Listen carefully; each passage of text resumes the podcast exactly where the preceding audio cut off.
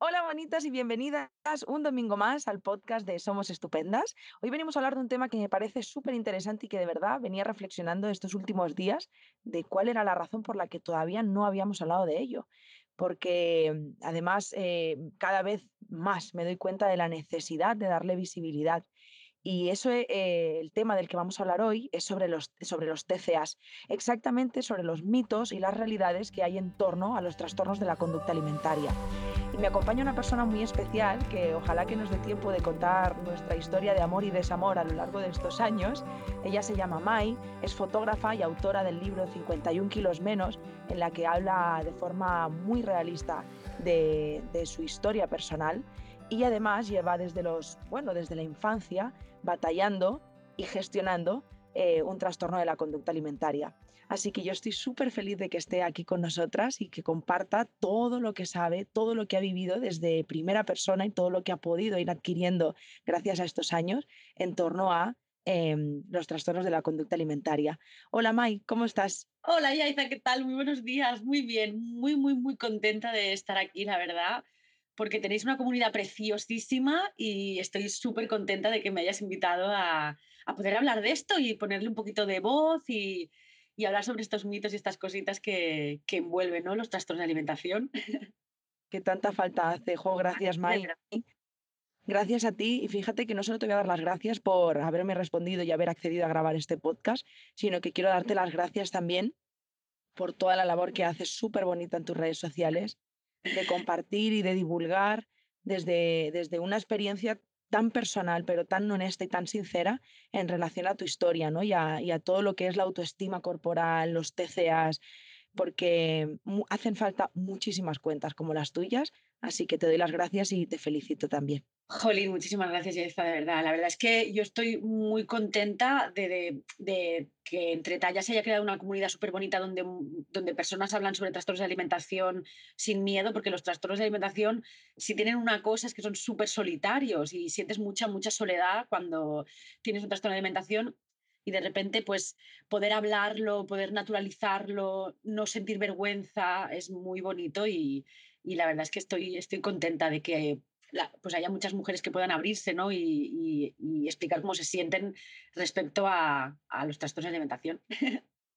Pues mira, no sé qué te parece, Mike, si empezamos por el principio. Em, vamos a, a, definir qué es esto de un TCA, porque yo creo que hay muchas personas que incluso me pondría yo hace unos años. Yo reconozco que descubrí esto de los TCAs como tal, gracias a Isea y Noemí, que tienen un proyecto también sobre TCA. Sí, sí, que bueno, las conocí ahora como tres años o dos años y, gracias a ellas descubrí, sinceramente, lo que era un TCA. Yo no tenía ni idea. Mm. Y tenía todos esos típicos tópicos metidos en la cabeza de los que luego vamos a estar hablando.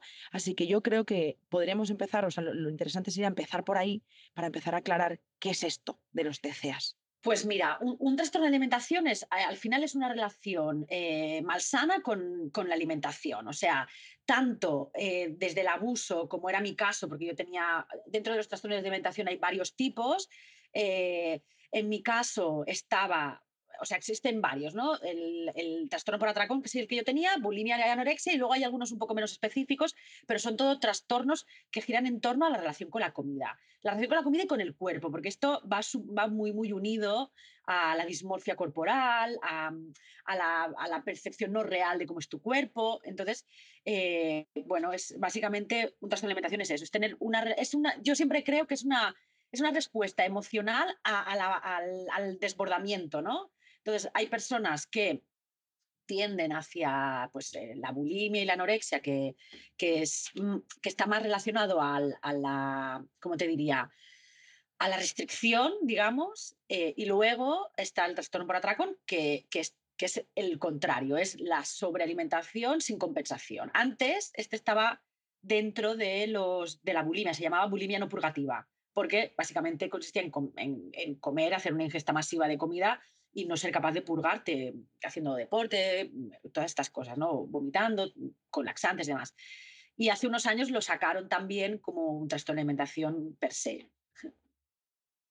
Y yo te, bueno, no sé si te apetece compartir, ¿no? Pero eh, ¿cómo ha sido tu historia con los TCAs? Que, que sinceramente no era algo, eh, no es que vayamos a centrar ni muchísimo menos el podcast o la charla, que a mí me gusta llamarlo charla, en, en tu historia, porque al final em, va a ser toda, todo el paraguas ¿no? de los Claro. TCAs, pero sí me parece tan interesante desde qué lugar lo cuentas tú. em, porque creo que incluso muchas personas, no sé qué piensas, pero que, que llevan muchos años viviendo con un TCA y no lo saben. Mira, esto es, es una pregunta súper interesante porque te voy a explicar. Yo la primera vez que, que me di un atracón de comida consciente, yo no sé si es el primero primero, pero sí que es el primero que tengo recuerdo, tenía ocho años. Yo ahora peso, que el peso es irrelevante, pero para que entiendas, yo ahora peso 63 kilos y pesaba esto mismo cuando tenía 8 o 10 años. O sea, yo parto de, un, de una obesidad infantil eh, posiblemente agravada por el trastorno de alimentación, pero digamos que en mi casa hay gente, o sea, mi, mis abuelos eran obesos, hay como una carga genética, ¿no? Entonces, yo ya desde pequeña he tenido sobrepeso, yo ya era una niña gordita. Entonces, yo recuerdo como con ocho años, cuando empezaron a llamarme gorda en el cole y asumí que esto estaba mal, ¿no? Que ser gordo era algo malo. Entonces, ¿qué sucedía? Yo me di cuenta con ocho años que si comía mucho, eh, tenía dolor de tripa, vomitaba, mis padres pensaban que estaba malita y no iba al cole. Por lo tanto, eh, mi trastorno de alimentación es algo que he trabajado mucho en terapeutas y creo que realmente comienza como un mecanismo para que dejaran de hacerme bullying en el cole, porque eh, yo iba a un cole muy, muy, muy conservador, era hija, estaba, iba becada, entonces me hacían mucho bullying, pero bullying muy loco de, de palizas. O sea, quiero decir, era muy doloroso para mí ir al colegio y yo creo que esto nació de una forma de supervivencia. O sea, si como muchísimo, me duele la tripa, no voy al cole, no me hacen bullying, un día tranquilo. Esto se fue pues agravando, supongo, o, o... mira, a mí me pasa una cosa, Yaiza, y es que yo no, no siento tristeza cuando pienso en la Mai de ocho años comiendo compulsivamente, porque no siento tristeza ahora después de haberlo trabajado, porque era lo que yo podía hacer para, para estar, para sobrevivir. Mis padres tenían una situación muy compleja y yo y tampoco sabía muy bien cómo expresarles cómo me sentía. Entonces, para mí lo más fácil era no ir al cole. Es que yo no quería ir al cole porque, porque lo pasaba mal. Entonces, fue como un mecanismo de defensa, era mi, mi forma de supervivencia. Entonces, esto nació aquí eh, yo tardé muchísimos años, pero muchísimos años te estoy diciendo, a lo mejor 15 años, en reconocer que lo que me estaba sucediendo era un trastorno de alimentación, porque para mí era lo normal. O sea, estar triste y comer compulsivamente era lo normal. Estar muy contenta y, celebrar, y celebrarlo comiendo era lo normal. Porque era así como había... Yo tengo recuerdos, que esto también me parece importante, recuerdos de, de mi yaya, a mí me crió mucho mi abuela, y yo llegar triste del cole eh, porque me habían pegado, me habían insultado, por lo que fuera. Eh, y mi abuela me decía, come y verás cómo se te pasa. ¿Qué pasa? Para mí, la comida siempre ha sido un bálsamo. Yo, yo lo, lo pienso y lo pienso como algo que me calmaba, que me producía paz. Yo sentía el confort de mi abuela cuando me cocinaba porque era su forma de cuidarme que no es la mejor cosa que le puedes decir a un niño, pues también es cierto. Pero esto lo veo ahora, ¿no? o sea, no le guardo nada de rencor a mi yaya. Mi yaya hacía lo que podía y, y, ya sabes que las abuelas demuestran mucho amor cocinando, ¿no? Entonces, para mí es bonito pensar en esto también. Pero un poco eh, la, mi historia con los trastornos de alimentación empieza ahí y es lo que te digo, yo tardé muchísimo tiempo en, en darme cuenta que lo que me sucedía era un trastorno de alimentación, porque lo normalicé, lo normalicé yo y lo normaliza la sociedad. No, yo siempre pienso en la escena de Bridget Jones cuando la dejan tumbada con el helado, toda la cama llena de comida basura.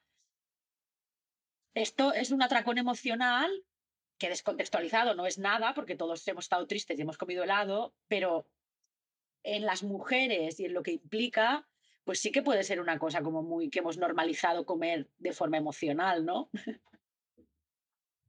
Has dicho un tema muy interesante, las mujeres, me lo apunto aquí en la libretita, le he dicho a May antes. May, voy a tener una libreta en la que me voy a ir apuntando cosas para que luego no se me olvide nada. Eh, ¿cómo, ¿Cómo estás ahora? ¿Cómo, ¿Cómo llega un momento, May, en el que empiezas incluso a abrirte una cuenta de Instagram, compartir toda tu historia, ayudar a otras personas, escribir un libro, eh, relacionarte con tu pareja?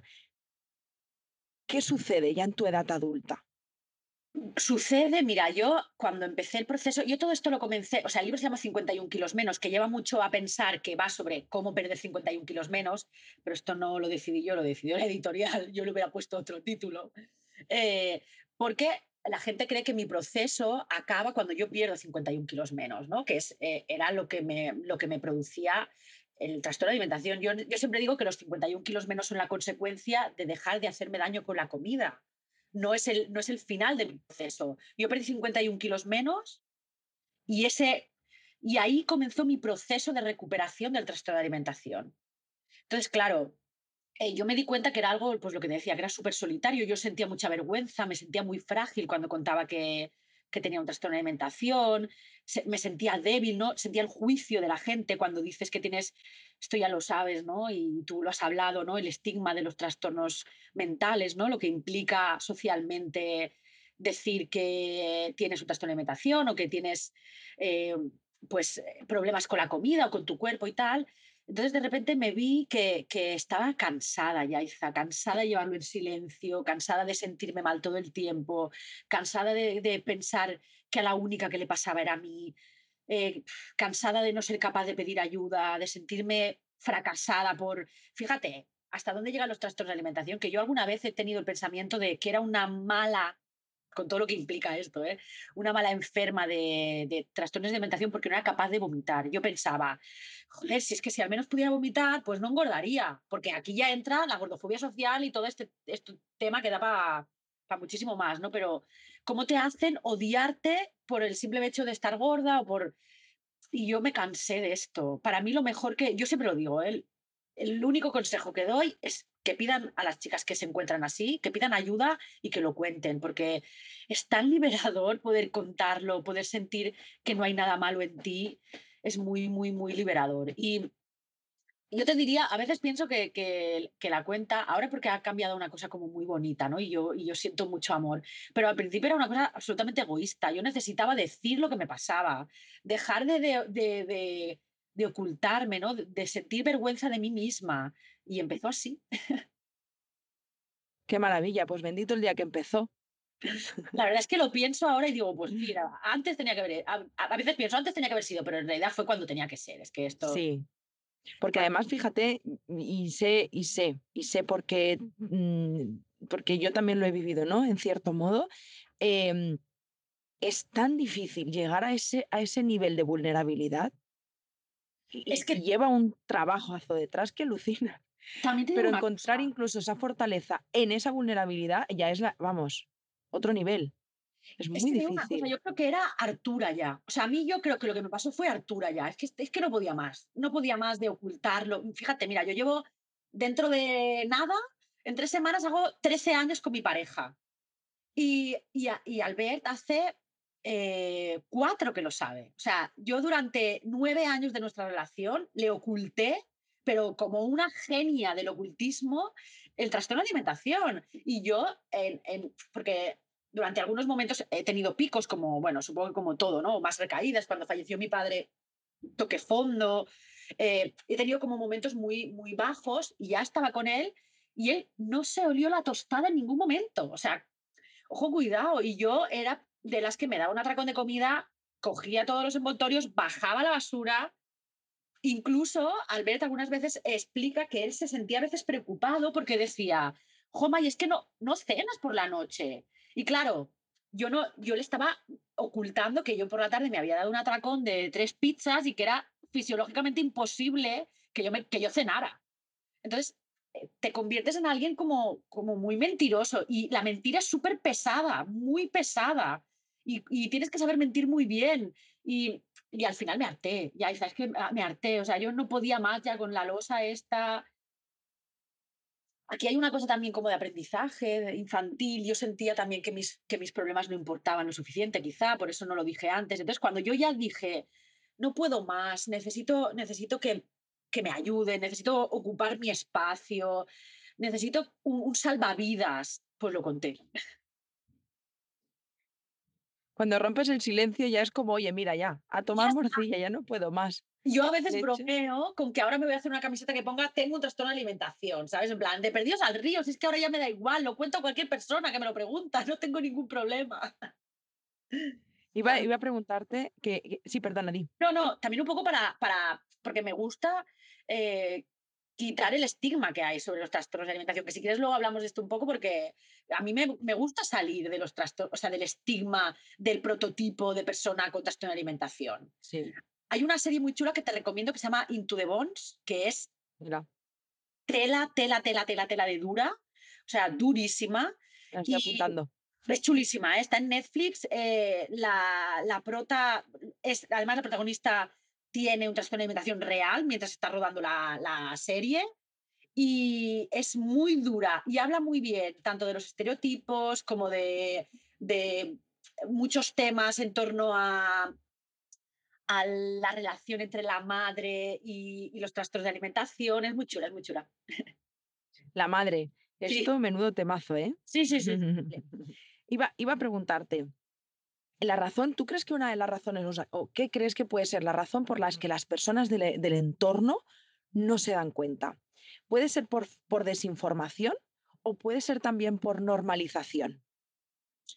Absoluto, o sea, por las dos cosas. Uno, porque tú normalizas, o sea, la, la sociedad nos ha normalizado eh, que las mujeres estemos a dieta. O sea, para, no es nada, nada, nada, nada, nada, nada extraordinario que una amiga te diga, no, yo ir a cenar a una pizzería y que una, alguna amiga diga, yo ceno ensalada porque estoy a dieta. Es que lo normalizas y dices, ah, ok. O sea, no, no, no te salta una alarma, no, no hay nada más porque hemos, vivimos en una sociedad en la que el sacrificio de la dieta está como premiado incluso. Entonces, claro, de repente que alguien sea tan estoico que coma menos, pues no te parece una cosa como para prestar atención. Y también porque es muy fácil eh, mirar hacia otro lado. Y te explico por qué. Yo, mi trastorno de alimentación me llevó a la obesidad mórbida. Yo llegué a pesar, el, peso que más alto he tenido, diría que en torno a los 130 kilos. Aquí alguien eh, podía haberse cuestionado qué estaba sucediendo, ¿no? Porque una niña, no, ya no la, de, la edad adulta, pero que una persona con 17 años pese 120 kilos, que no es por el peso ni por el cuerpo, ¿eh? o sea, esto no, no, tengo nada, no hay ningún problema, pero igual te tienes que preguntar qué está sucediendo, ¿no? Porque en ese momento yo la comida la cogía de la, de la despensa de mis padres, ¿no? O sea, no es que yo me gastara mi dinero y demás. Entonces, alguien podría haber detectado que yo estaba comiendo mm, de una forma compulsiva, ¿no? Porque no, no se trata de... Eh, es, tiene, es, tiene obesidad mórbida, pero se ama, se quiere muchísimo, es su decisión. No, no. Yo estaba huyendo hacia adelante de otros problemas y estaba huyendo con la comida. Entonces, quizá, mira, cuando presenté el libro, yo he tenido una relación ahora, gracias a, los, a las diosas, eh, mi madre falleció hace un año y justo seis meses antes yo publiqué el libro, ella, ella lo, le, lo, leyó, hablamos sobre esto y, sanamos todo esto. La realidad es que yo estoy, me alegro mucho al universo de haber podido sanar esto antes de que mi madre falleciera. Entonces, la última época yo sentí mucha paz en torno a esto, pero yo sentía mucha rabia porque yo sentía que mis padres habían mirado hacia otro lado. O sea, era evidente que si tú abrías un armario de una persona de 15 años, estaba lleno de bolsas de comida que habían comprado ellos, porque yo no tenía sueldo ni nada para gastarme ese dinero, y ellos no estaban detectando nada. Entonces yo creo que como en mi caso yo no me iba a morir de estar gorda, o sea, como no iba hacia la anorexia o la bulimia, pues era más fácil para mis padres o, igual porque no sabían cómo actuar, mirar hacia otro lado. Entonces creo que hay un poco de estas dos cosas, ¿no? Porque sí que es cierto que cuando peligra tu vida, en, casos muy severos, ¿no? De, bulimia o anorexia, hay muchas medidas de contención para esto, no hay tantas cuando el trastorno de alimentación va hacia la obesidad mórbida o la, obesidad o, o, el otro lado. Entonces, en los trastornos de alimentación en el que yo eh, tengo o he tenido, o como queramos decirlo, se tiende mucho a mirar hacia otro lado. De hecho, mira, uy. De hecho, fíjate que estaba ahora pensando que, eh, no sé si estarás de acuerdo, igual no ha sido tu experiencia, Mai, pero eh, yo hablo desde la, no hablo desde mi experiencia propia, pero sí conozco personas que que cuando hay un trastorno, por ejemplo, por atracón, bueno, por ejemplo, un trastorno por atracón eh, y, y hay subidas de peso o incluso una obesidad, se tiende incluso a la culpabilización. Es que no haces nada, siempre estás comiendo, mira cómo te estás poniendo. Absolutamente.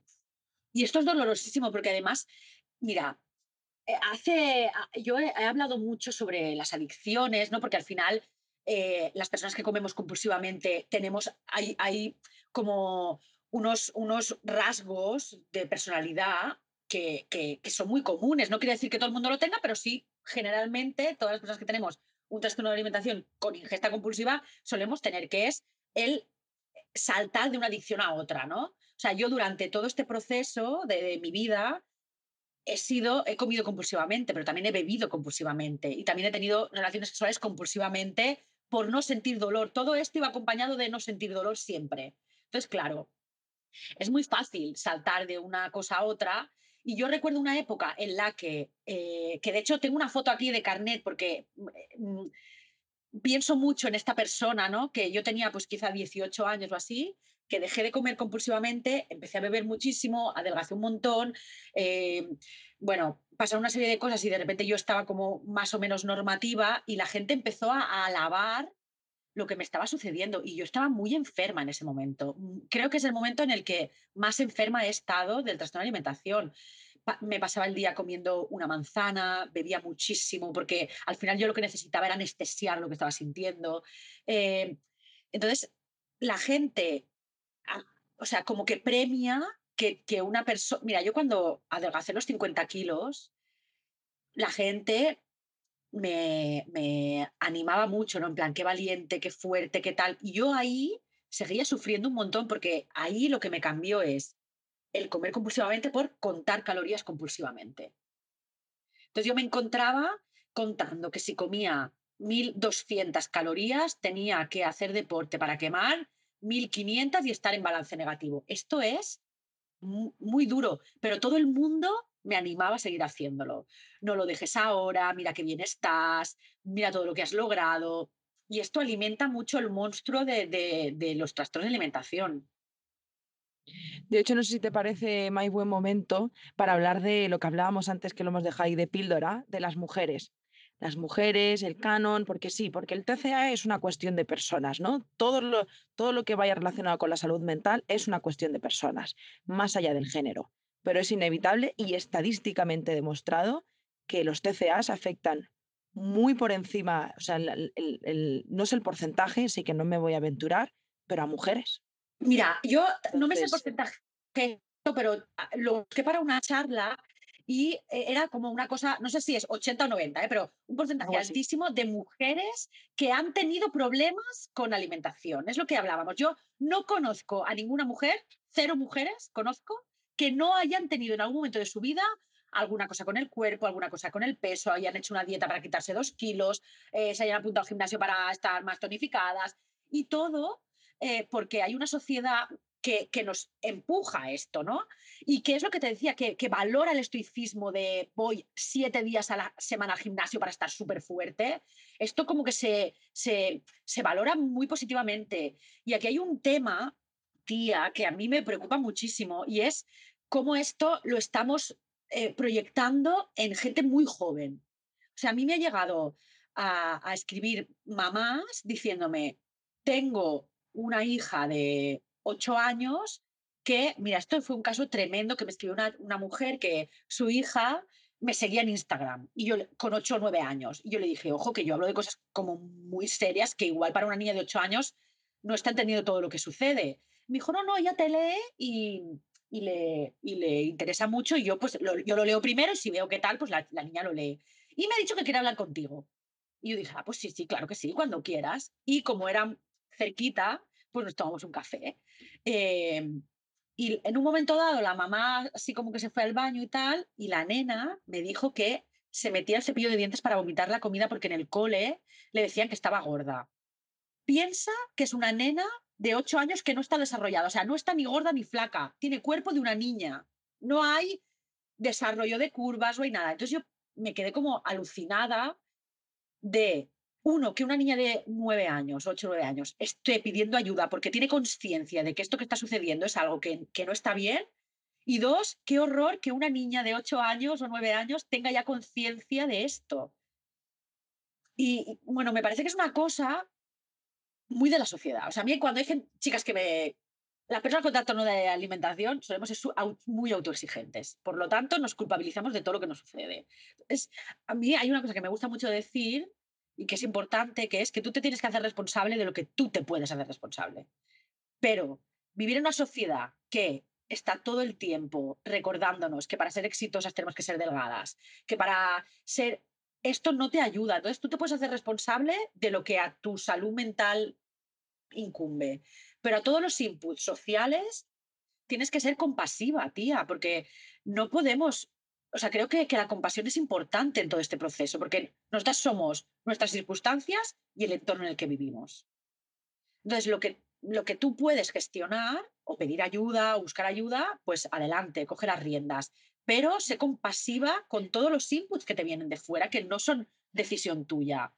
Cuando yo con ocho años alguien me hizo creer que algo mal estaba en mi cuerpo, no era yo, era una sociedad diciéndome con ocho años que pesaba seis kilos más, o no sé, porque es que debería ser algo ridículo, ¿no? Con esa edad, que la niña más delgada de la clase.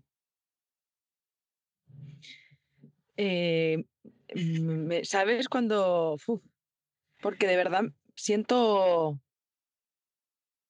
Pienso que injusto. El otro día estábamos en el Mare Magnum, em, en un centro comercial de aquí de Barcelona. Fue, era el cumpleaños de mi madre, se quería comprar unas zapatillas. Bueno, entonces fuimos y mi hermana dijo, me voy a ir a, mirar unos pantalones. Mi hermana es más alta que yo y pesa menos que yo. O sea, es que quiero decir, es, es, delgada. Eh, creo que usa una 36 de pantalón y cuando coge la 36 me dice, tata, mira. O sea, fue como, no me lo puedo creer.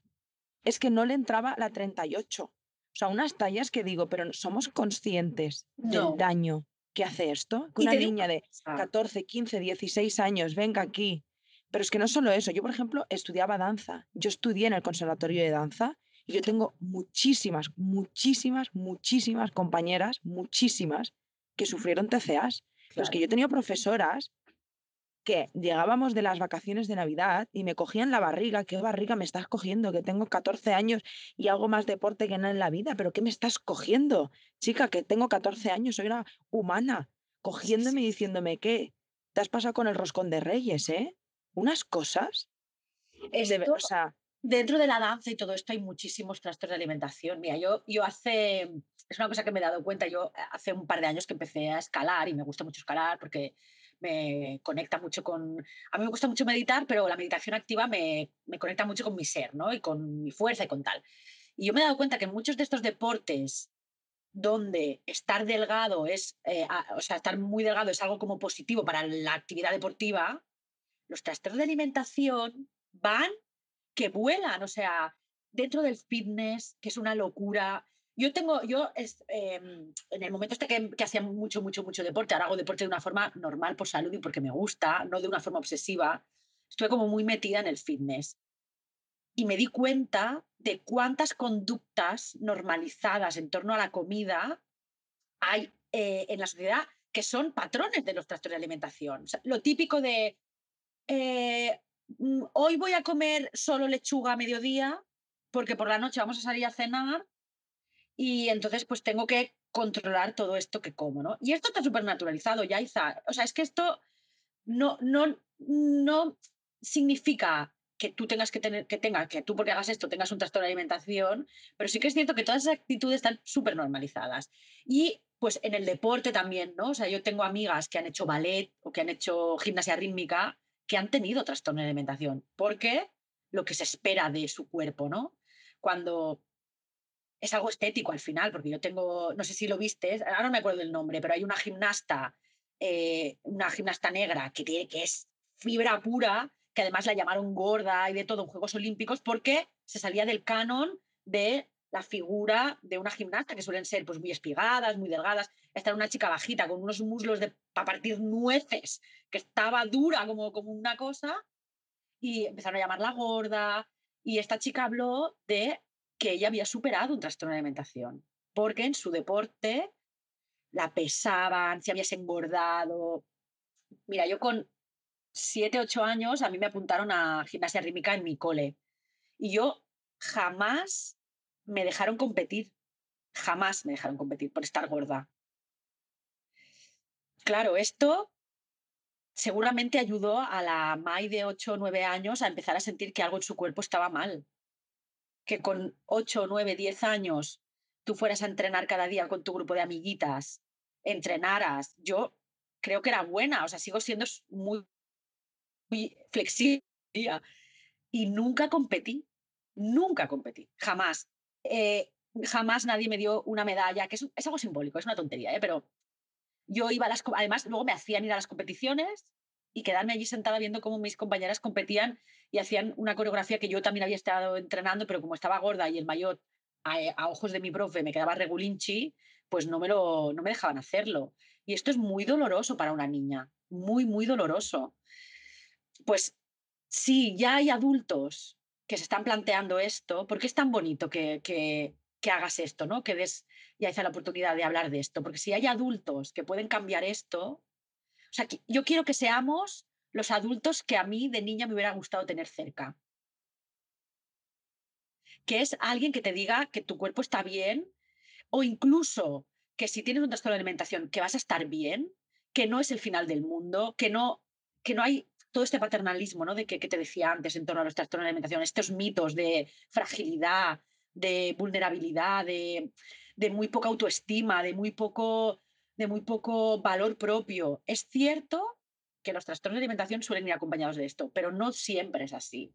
Yo me considero una mujer fuerte, valiente, eh, inteligente y tengo un trastorno de alimentación. No, te, no, mi, no mi trastorno de alimentación me tiene a mí, ¿sabes?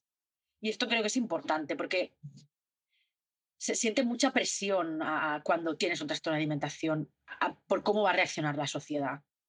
Igual de importante es también entender, ¿no? Llegar a ese punto en el que, en el que se entiende que Mai tampoco es su TCA, que esto es también, o sea, Mai no es TCA, Mai es una mujer que es fotógrafa, que además es un ser lleno de luz, o sea, es, es que Mai es muchas cosas. Claro, a mí yo ah, utilizo mucho el hashtag soy más que mi TCA porque, eh, o sea, a mí me yo soy súper payasa y como soy fotógrafa y muy visual, a mí me encanta llevar las cosas al absurdo, ¿no? O sea, yo para, para descargar esto me imagino mi TCA, o sea, como un ser humano, bueno, una figura. Entonces, claro, aquí también hay el poder que tú le das. Sí que es cierto que yo en un momento de mi vida necesité que tomara el control para ver qué es lo que no quería. O sea, yo es que no me muchas veces me preguntan si me arrepiento y no me puedo arrepentir, me ha traído hasta donde estoy ahora, incluso el trastorno de alimentación.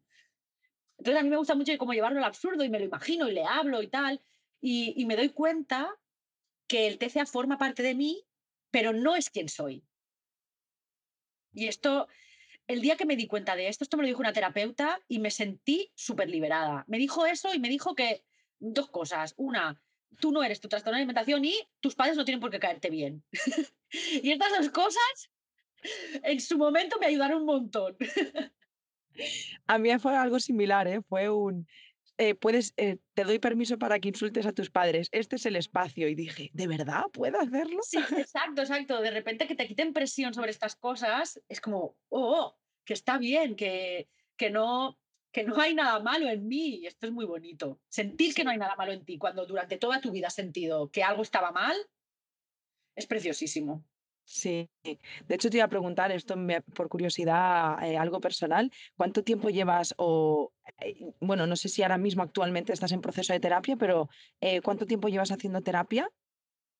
yo he hecho, o sea, he hecho terapia toda mi vida, yo creo, ¿no? Porque mis padres, lo que pasa es que es cierto que la terapia que hacía con mis padres era regulera porque el psicólogo al que iba me decía, cuando tengas ansiedad, coge la guía de teléfono y léela era el, yo creo que el peor consejo del universo. Que yo creo que lo que el Señor me estaba queriendo decir es distráete, pero dicho mal. Pero, o sea, consciente y voluntariamente, eh, mm, cuatro años, yo creo. Cuatro, sí, cuatro años.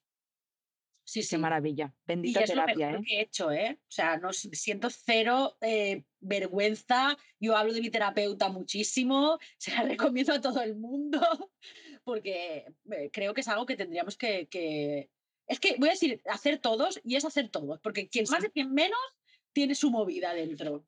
Sí, sí, totalmente, ¿eh? Es que ya solo por el hecho de que tengamos familia, algo dentro tenemos.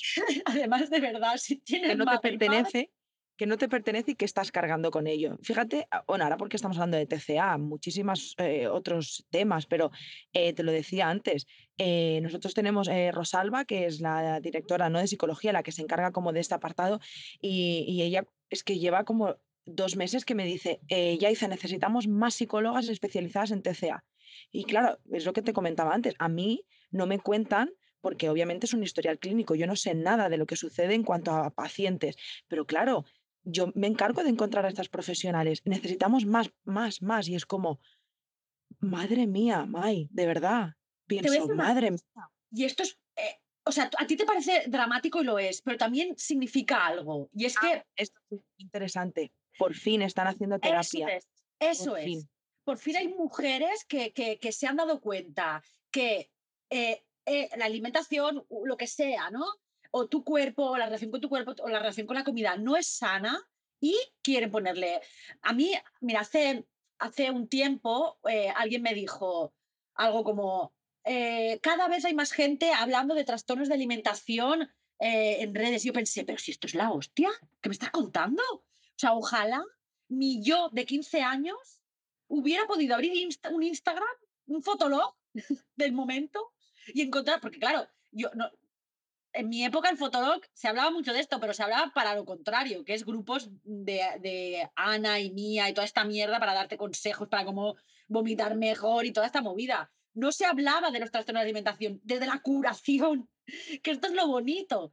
A mí me parece preciosísimo, preciosísimo que que cada vez haya más mujeres, eh, y hombres, porque también es o sea, es cierto que es un que es un trastorno, mm, donde el porcentaje de hombres es bajito, pero también existe, pero de mujeres, que esto también dice mucho de la sociedad, hablando de lo que les pasa. Esto es preciosísimo, Claro, a preciosísimo. mí a mí la cuestión es que llega o sea, el el el lo que me alarma y lo que me pone muy triste, pero porque para mí es como otro nivel, eh, de cómo lo veo, es ojalá llegue el momento en el que vivamos en una sociedad, eh, consciente y responsable suficiente como para que se disminuyan lo máximo posible, porque desaparecer es muy difícil, es imposible, Claro. eh, los TCAs, o sea, donde realmente no haya una demanda tan grande, pero no porque se estén callando, sino Claro. porque no haya necesidad. Ojalá, tía, ojalá, Claro, pero bueno, entiendo que esto es un trabajón y que además nuestras compañeras, o sea, quiero decir, incluso desde el feminismo se están haciendo trabajos superbonitos y muy, muy, muy importantes para, por ejemplo, los trastornos de la conducta alimentaria, desde el todo lo que va relacionado con el físico, con la corporalidad, ¿no? Con, con la diversidad corporal, de dejar de entrar en estos cánones impuestos de o sea, que al final creo que espero, ¿no?, que llegue ese momento en el que las nuevas, eh, generaciones, mm, vean el mundo desde otro lugar. Aunque yo pienso, oye, es lo que decías tú, madre mía, todo lo que ya hemos hecho, ¿eh? Sí, Porque sí, sí. fíjate esa niña de 8 años que tenga la oportunidad de conocer a una persona como tú, de de poderle de poder romper su silencio y de y de poder empezar con 8 años su proceso de sanación. Es que Es tremendo, es tremendo. Mira, yo hace a mí he dado charlas y me y me invitan a dar charlas en en, Instis. He dado, eh, mira, he dado en una en una clase para futuros psiquiatras y fue para pegarse un tiro, Yaiza, de verdad, porque cliché o sea, el profe me llevó allí y lo primero de las primeras cosas que me preguntó o sea, el profe supermajo, porque fue el que se puso en contacto conmigo, es un psiquiatra muy guay, que tiene un enfoque muy integrativo de los trastornos de alimentación, no desde una patología de ingreso, eh, castigo y todo esto, sino como muy integrativo. Y yo llego allí y lo primero que dice el profesor: "No vayáis a caer en clichés y preguntarle mierdas". Lo dijo así, ¿eh?, el profe. Un aula de, no sé, 60 futuros psiquiatras. Pues la primera pregunta, levantan la mano y la primera pregunta que me hace es: "¿De pequeña te querían?". Y yo o sea, un poco salgamos también de estos clichés y estos mitos. Y yo le dije, mira, sí, sí, mis padres me querían, yo creo, yo, me, yo sentía amor de pequeña. O sea, igual mi trastorno de alimentación tiene fruto en la infancia, pero no es porque mis padres no me quisieran.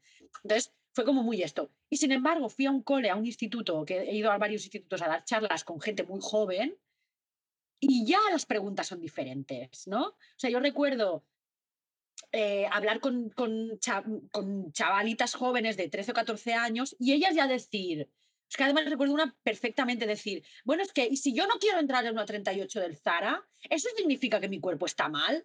Y casi me levanto y aplaudo.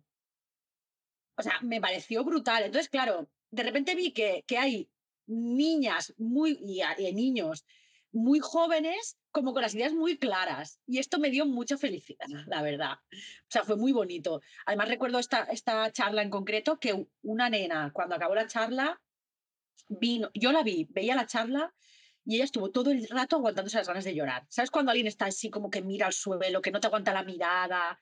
Y yo la vi y dije, aquí va a pasar algo. Y cuando acabó la charla vino y me contó que, que estaba superando una, una, bueno, un trastorno de alimentación o que estaba como, pero que no sabía, que, que ella sentía que no sabía quién decírselo.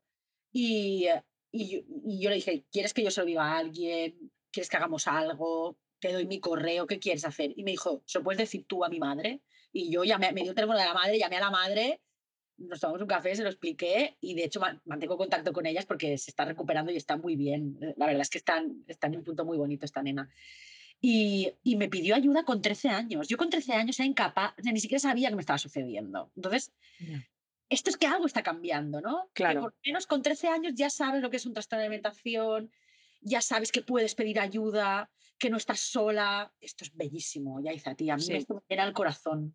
Bueno, fíjate lo que te decía, que yo descubrí lo que era un TCA con 27 años, o sea que nadie nunca me lo había explicado, habiendo un porcentaje tan alto de personas. Eh, no sé qué te parece, Mai, si nos metemos eh, en los últimos minutos que tenemos a hablar en profundidad de los mitos y los estigmas que hay alrededor del TCA, que realmente el podcast iba de eso, pero oye, qué, ma qué maravilla de podcast. Es que me lío, eh, No, no, no, si es, si, si es que eso es lo maravilloso de los podcasts, que nos da la oportunidad de hablar y indagar para aquí, para allí, pero sí me parece importante, ¿no? Porque, eh, bueno, pues yo creo que otra cosa no, pero estigmas y mitos alrededor de los TCAs por doquier. Claro, o sea, hay desde él, eh, es una fase, se le pasará, lo que quieres llamar la atención, o sea, esto, hay una persona que está dejando de comer o que, que se alimenta de una manzana al día, que hace purgas, que, que está vomitando hasta el punto de poder tener un paro cardíaco, porque es que es una cosa muy seria y lo hace para llamar la atención, un poco ya está bien de esta movida. O sea, quizá esta persona esté llamando la atención porque necesita ayuda no está llamando la atención porque quiere que todo el mundo la mire, no, está llamando la atención quizá porque, porque está pidiendo auxilio como puede, ¿no? Yo, a mí me costaba, mira, yo nunca jamás pedí, hasta que, la, la única vez que yo pedí ayuda con el trastorno de alimentación es cuando, con 25, 26 años, ahora no recuerdo, fui a decir algo no está yendo bien y cuando, justo antes de darme el último atracón de comida, que no me lo di, llamé a mi pareja y le dije, eh, va a pasar, imagínate, él no, no, sabía nada, ¿eh? Y yo lo llamo y le digo, me acabo de gastar un montón de dinero en comida basura, la tengo aquí encima de la mesa y me la voy a comer. Y él dijo, ¿qué? O sea, hola, Mai, ¿qué pasa? Y me dijo, vale, eh, ¿por qué no te esperas a que llegue y nos la comemos juntos? Esta fue su respuesta. Y yo le dije, vale, te espero. Y ya no me di ese, ese atracón de comida. O sea, este fue el último, la última vez que yo eh, estuve muy, muy, muy, muy cerca de, de realmente tener un, un, darme un atracón. Pero ¿qué pasa? Esto, o sea, de repente la gente asume que una persona con trastorno de alimentación es súper frágil, ¿no? O sea, mira, esto es un ejercicio guay. Si tú cierras los ojos con lo que la, aprend has aprendido de la sociedad y piensas en una persona con un trastorno de alimentación, ¿cómo me la describirías?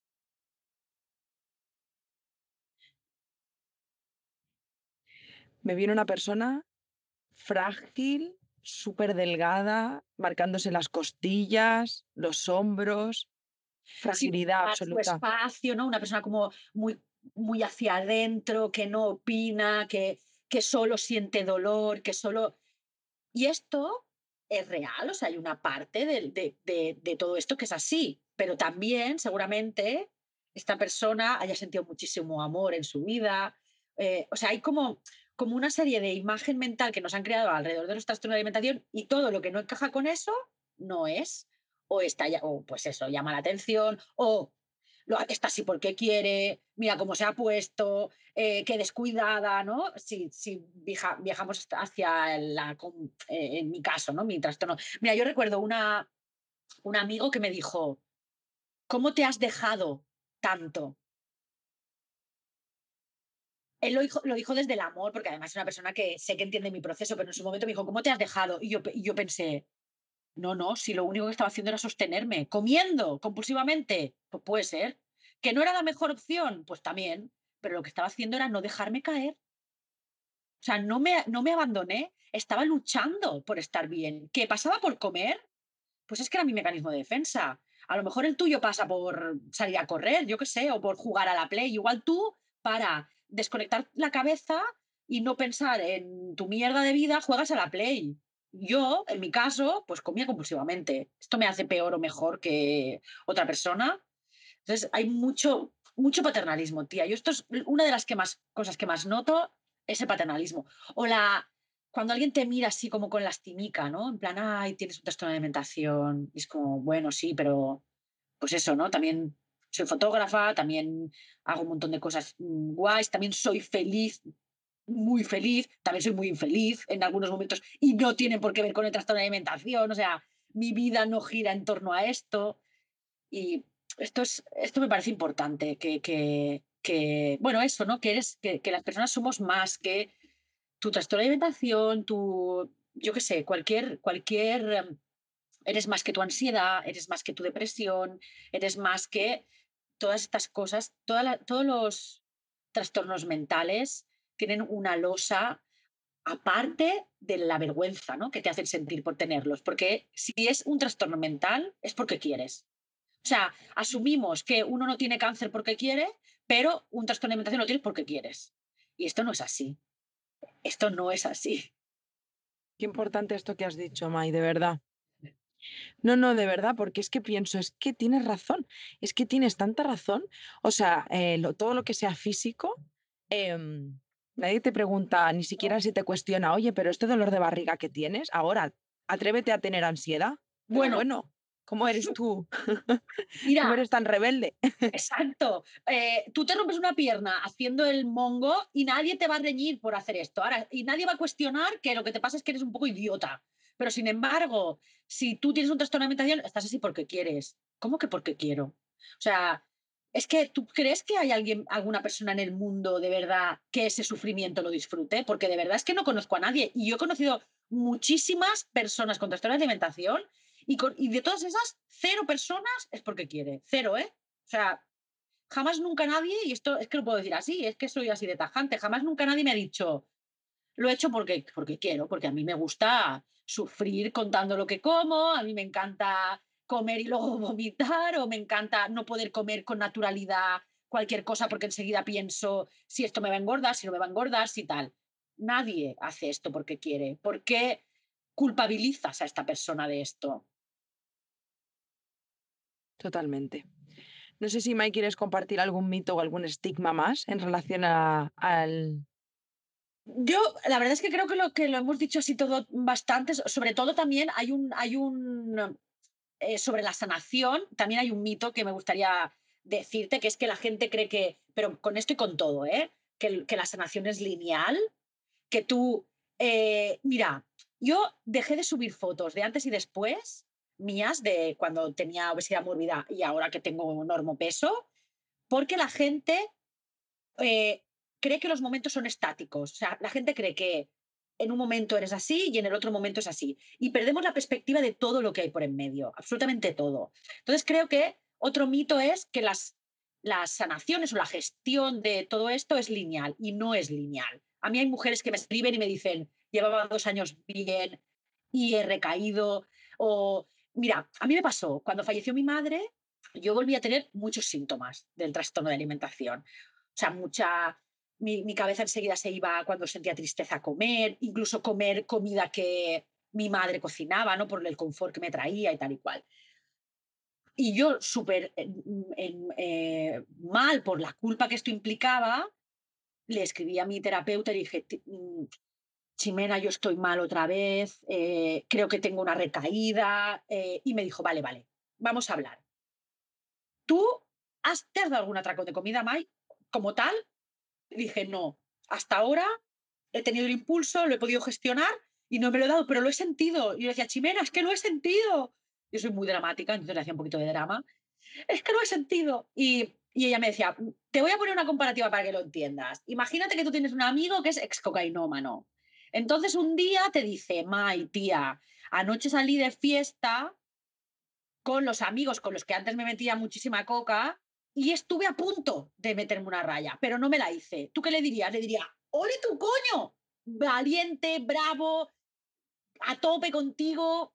Y no es una recaída. Sin embargo, esta persona estuvo muy cerca de recaer, pero no es una recaída. Lo que tiene es síntomas agudos. Pues entonces a mí de repente la liberación de decir, puedo tener síntomas y eso no significa que esté cayendo otra vez, eh, es bien. Entonces creo que esto también es importante. Y, o sea, el mito, ¿no? De, de, vas a tenerlo siempre. Pues puede que sí, puede que no, nadie lo sabe, el tiempo lo dirá, puedes tener síntomas y eso no significa que estés mal, ni que, ni que hayas dado un paso atrás, ni que signifique nada, nada negativo para lo que la sociedad nos hace creer que son los trastornos de mentales, ¿no? Al final, porque tú, o sea, creo que se cree que los trastornos mentales es se tiene y no se tiene. Y todo lo que hay en medio es, eh, no, no existe. Entonces yo creo que entre todo eso hay un montón de cosas, un montón de matices, un montón de situaciones emocionales que no puedes gestionar, que escapan, ¿no? Yo, yo puedo gestionar algunas cosas, pero yo no podía gestionar, o sea, no, no era mi responsabilidad gestionar la tristeza que sentía porque se había muerto mi madre, joder, qué menos, ¿no? Claro, si yo durante mi vida había aprendido que la tristeza se calma con comida, es normal que mi primera alarma al sentir tristeza sea comer. Esto es algo de aprendizaje, yo creo, al final, incluso de plasticidad cerebral, ¿no? De, haber aprendido algo a lo largo de tu vida. Y creo que, esto es un mito también. O sea, creo que hay que eh, romper con la, la sanación lineal. Puede que ahora estés muy bien y puede que nunca más en tu vida, porque tú cambias tus mecanismos de cómo gestionar eso, vuelvas a, pues, tener una recaída o como quieras llamarlo, o puede que dentro de unos años, por algo que tú no controlas, y está bien que no lo controles todo, tengas un, pues, síntomas o incluso una recaída y no pase nada. O sea, no hay fracaso en una recaída. Yo no lo siento así. Y esto creo que es importante también, que las chicas que están ahí lo entiendan, que no hay fracaso en una recaída, que no vas a ser peor persona, que nadie te va a quitar un gumet, un punto de ser humano aceptable. Que, que forma parte del proceso. Tal cual, sí, sí, sí. Sí, mira, eh, a mí me pasa con la ansiedad. De pronto me da mi psicóloga el alta hace tres semanas y pues en otro momento de mi vida hubiera pensado, esto significa que yo ya estoy curada, como si esto fuera curarse, ¿sabes? Que esa es otra. Eh, la salud mental no se trata de te curas o no te curas, es que es algo como, no, no, es, no, es, no, es, no estamos enfermas. Es, exacto, em, y, y de pronto, pues sigo teniendo ansiedad. Pero claro, el lugar desde donde la experimento, el cómo la gestiono y cómo la vivo es totalmente diferente a la Yaiza que empezó terapia. ¿Eso significa que mi proceso ha fracasado, que yo he fracasado? No, es que la ansiedad forma parte de mi vida y ahora tengo muchas más herramientas que antes. No se trata de ya no tengo ansiedad, soy una superestrella. También tengo una cosa, es que creo que esto denota mucho crecimiento personal. O sea, que tú digas, tengo ansiedad, la ansiedad no está dominando mi vida porque ahora tengo unas herramientas, más que vivir en la negación de que tienes ansiedad, me parece una cosa como, como muy preciosa para contigo, ¿no? Como, como, como, mucho de amor propio de decir, bueno, es que yo tengo ansiedad, hay veces que la puedo gestionar mejor y veces que la puedo gestionar mejor, peor, pero es así, ya está, sin, sin dramatizar, ¿no? Yo he aprendido un poco a desdramatizar mi trastorno de alimentación. Yo, hay un, tengo, se me ha creado, he creado como un, grupito de amigas que me ha traído Instagram de mujeres que tienen un trastorno de alimentación que antes de, Instagram no las conocía y tenemos como un grupo de WhatsApp donde nos hacemos un poquito de apoyo. Y para mí las navidades son épocas muy complejas por, porque siento mucho la orfandad y, siento cosas que, me, que yo pensaba que me podían acercar a, digamos, a sanarlas a través de la comida. Y, me he dado cuenta que sigo teniendo estas emociones ¿no? de, que me acercan a, a querer comer para no sentir, pero ahora tengo unas herramientas que, que me, ayudan a eso. Y estas herramientas pueden ser, o sea, es tan sencilla como escribirle un WhatsApp al grupo de amigas en plan, chicas, estoy en el súper, estoy teniendo mucha ansiedad, ¿qué hago? Pues entonces, de repente hay un, unas personas que te, que te arropan y te dicen, está todo bien, no va a pasar nada, haz lo que tengas que hacer y sal del súper o lo que sea, ¿no? En este caso, mis amigas, que son unas diosas del universo, me dicen que insulte al turrón, entonces yo pues gano la pelea. Me encanta Pero, esto, ¿eh? Sí, sí, sí, sí. Que nosotras somos muy payasas. De hecho, con, con, Marta, Marta Armengol, que es una tía brutal, es escritora, es, una, es, es maravillosa, ella lo llama a su trastorno de alimentación el unicornio rechoncho y yo lo llamo el trastornito. O sea, yo cuando hablo de mi trastorno de alimentación me refiero como el trastornito. Entonces a veces decimos, joder, que se cojan de la mano el unicornio y el trastornito, que se vayan ya, hombre, que nos dejen. Entonces, bueno, también un poco esto, esto es un mito, ¿eh? desde, desde, donde se, desde la amargura en la que se vive el trastorno de alimentación, porque es muy amargo y yo he vivido momentos de mucho dolor y esto es así, no se tiene que banalizar, las emociones son siempre importantes, pero yo ahora me encuentro en un punto en el que puedo, eh, como, ¿cómo te diría? Como quitarle hierro a esto, ¿no? Porque también estoy en un punto, y esto es verdad, y sé que no es fácil, en el que el trastorno de alimentación no domina mi vida. En los momentos en los que lo dominaba, no había eh, risa en esta angustia, ¿no?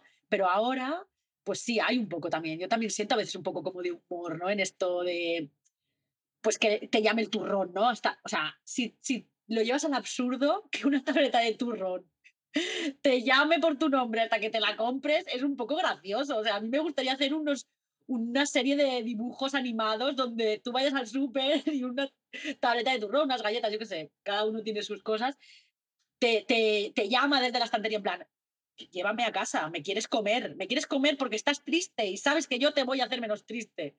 Entonces esto, si lo llevas al absurdo, es un poco gracioso también. Y qué bonito llegar a ese punto, ¿eh? Pero bueno, al final es lo que dices, es un trabajazo detrás que no se llega en dos días, ¿no? Y ojo, que eh, ahora estoy así y nadie me dice que en 10 años no puedo sentirlo desde un punto de vista un poco más doloroso. Y asumir esto te quita mucha presión. Total. Bueno, Mai, por último, me apetece mucho preguntarte, ¿no? Para todas aquellas personas que nos, est nos estén escuchando o nos estén viendo y que hayan podido sentirse identificadas con algo de lo que has dicho. Ya sea porque realmente eh, están trabajando ya en su TCA, están iniciándose en esta sanación o porque realmente pues, no, no, no se lo han dicho, no, no lo ha trabajado, ni siquiera es tengo un TCA, pero sí de pronto me he sentido muy, muy reflejada ¿no? con, lo que, con lo que hayan podido, lo que hayas podido decir. ¿Qué le dirías ¿no? a estas personas que sería la Mai de hace cinco, seis años? Lo primero de todo es que no están solas, que no es una cosa que solo están sintiendo ellas, porque muchas veces tú crees, como somos seres egocéntricos, creemos que lo que nos sucede solo nos sucede a nosotros.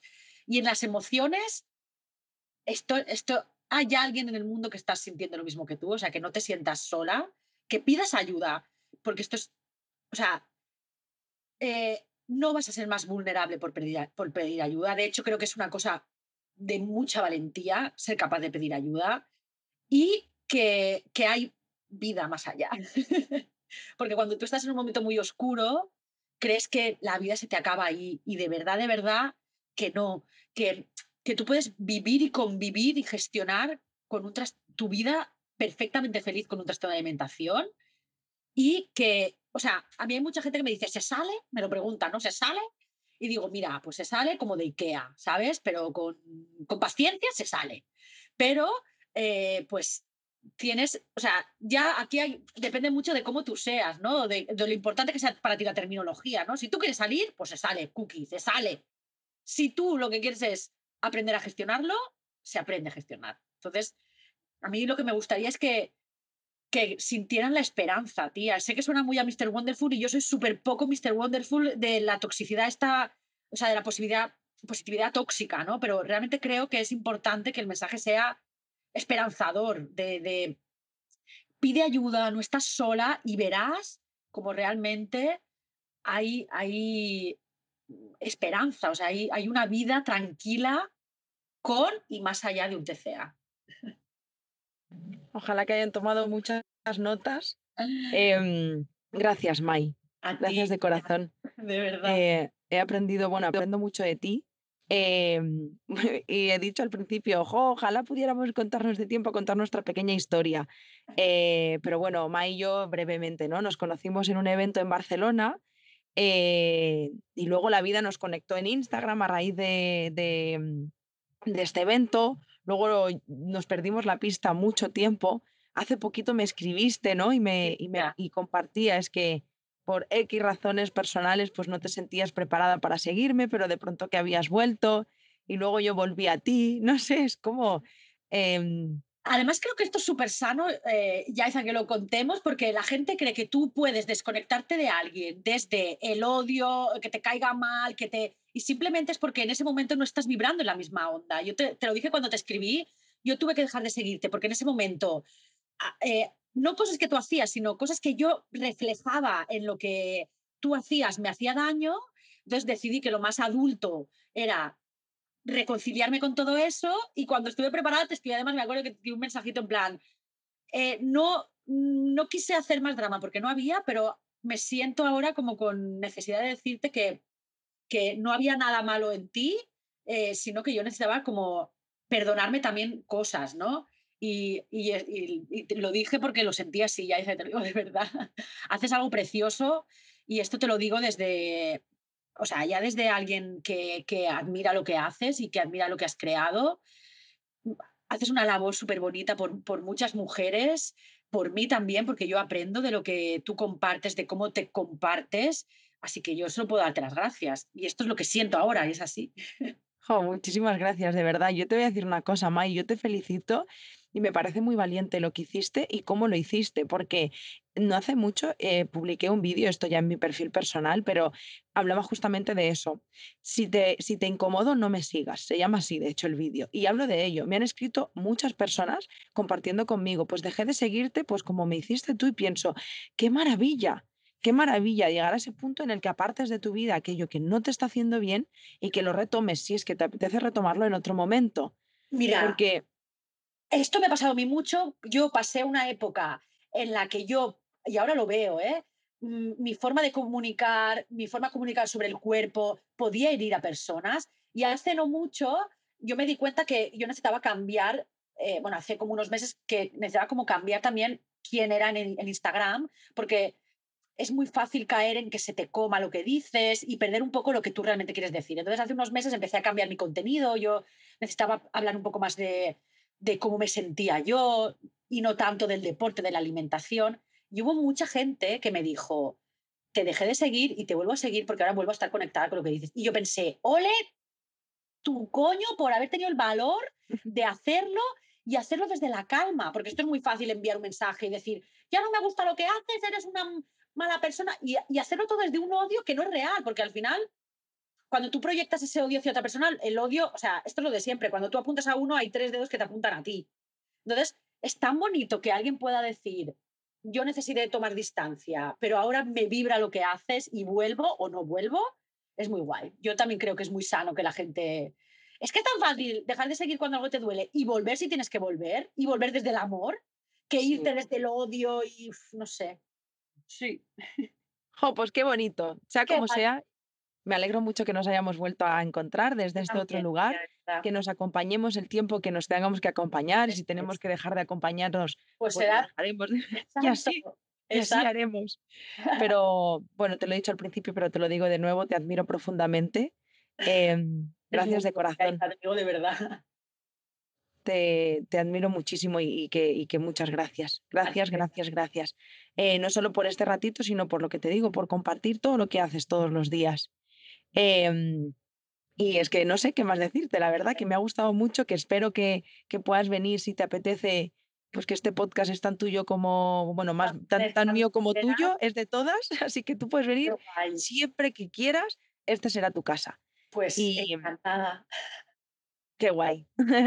Y bueno, a vosotras que estáis aquí todos los domingos escuchándonos, pues que os doy las gracias infinitas. Gracias, siempre os lo digo, pero gracias de corazón por compartir el podcast, por vuestros mensajes, por, eh, por seguirnos, por todo, porque al final eso es lo que hace ¿no? que, que nuestro mayor propósito, que es acercar la salud mental a todas las personas, llegue más y más lejos. Y por supuesto, ¿no? si conoces a alguien que puedas intuir eh, que en tu entorno está teniendo una relación eh, mala con la comida o ves que hay algo que, que, te hace sentir como que pueda necesitar ayuda, por favor, hazle llegar este podcast porque, porque igual le puede ayudar mucho. Em, y, y, si eh, está llegando a ti en un momento en el que no estás preparada para escucharlo, también te digo que está bien, que no pasa nada, que, que igual no es el momento. De igual forma, gracias por estar aquí todos los domingos y que os mando un besito muy, muy, muy, muy fuerte. Gracias, Mai, gracias a todas. A ti, Bella, chao. Chao.